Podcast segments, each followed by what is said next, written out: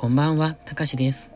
2021年最後の配信として、えっ、と、収録をしようと思ったんですけれども、ノートを一つ読もうかなと思いまして、このノートっていうのは先週に書いたものなんですが、今の僕の考え、気持ち、えっ、と、今思っていることかなを表したものになりますので、もしよかったらお聞きください。では、好きを好きと言いたい。綺麗を綺麗と感じたい。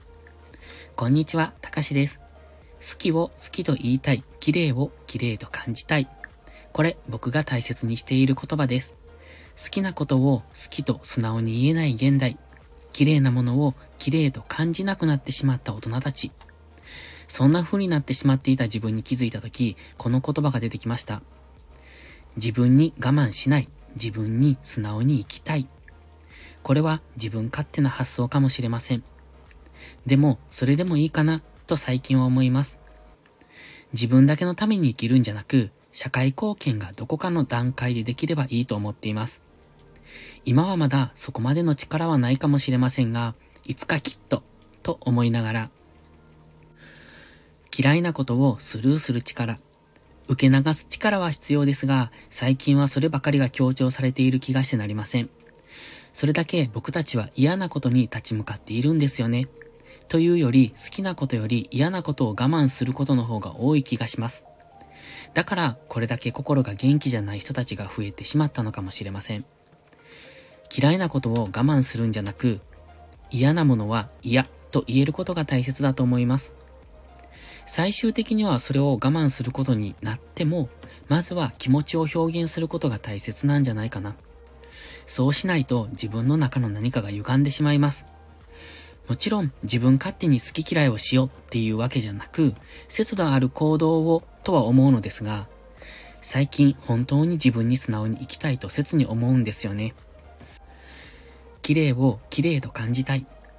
大人になればなるほどこの感情は減ってきます。それはよく言えば経験を積み重ねたとも言えますが、要は目が超えてくるってことですね。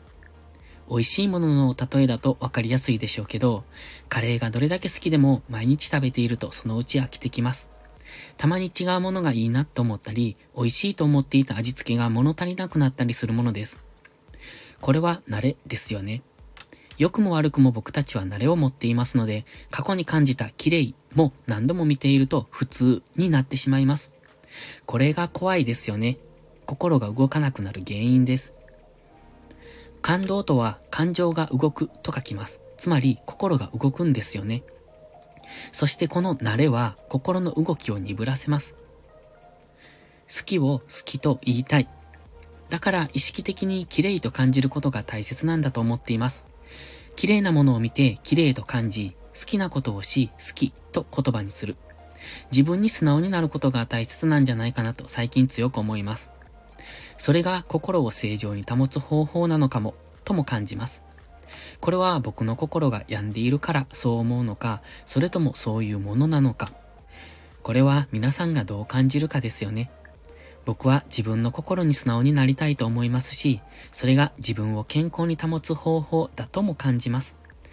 だから綺麗なものを意識的に見ようと思います。だから写真を撮りたいと思うのかもしれません。綺麗を綺麗と感じ、好きを好きと表現する、僕の健康法の一つです。いかがでしたでしょうか？今年を締めくくるには、いい内容かなと思って読んでみました。まあ、締めくくると言いましても、また後でボイスダイアリーは取るんですけれども、一旦はこれで失礼します。最後までお聴きいただきありがとうございました。たかしでした。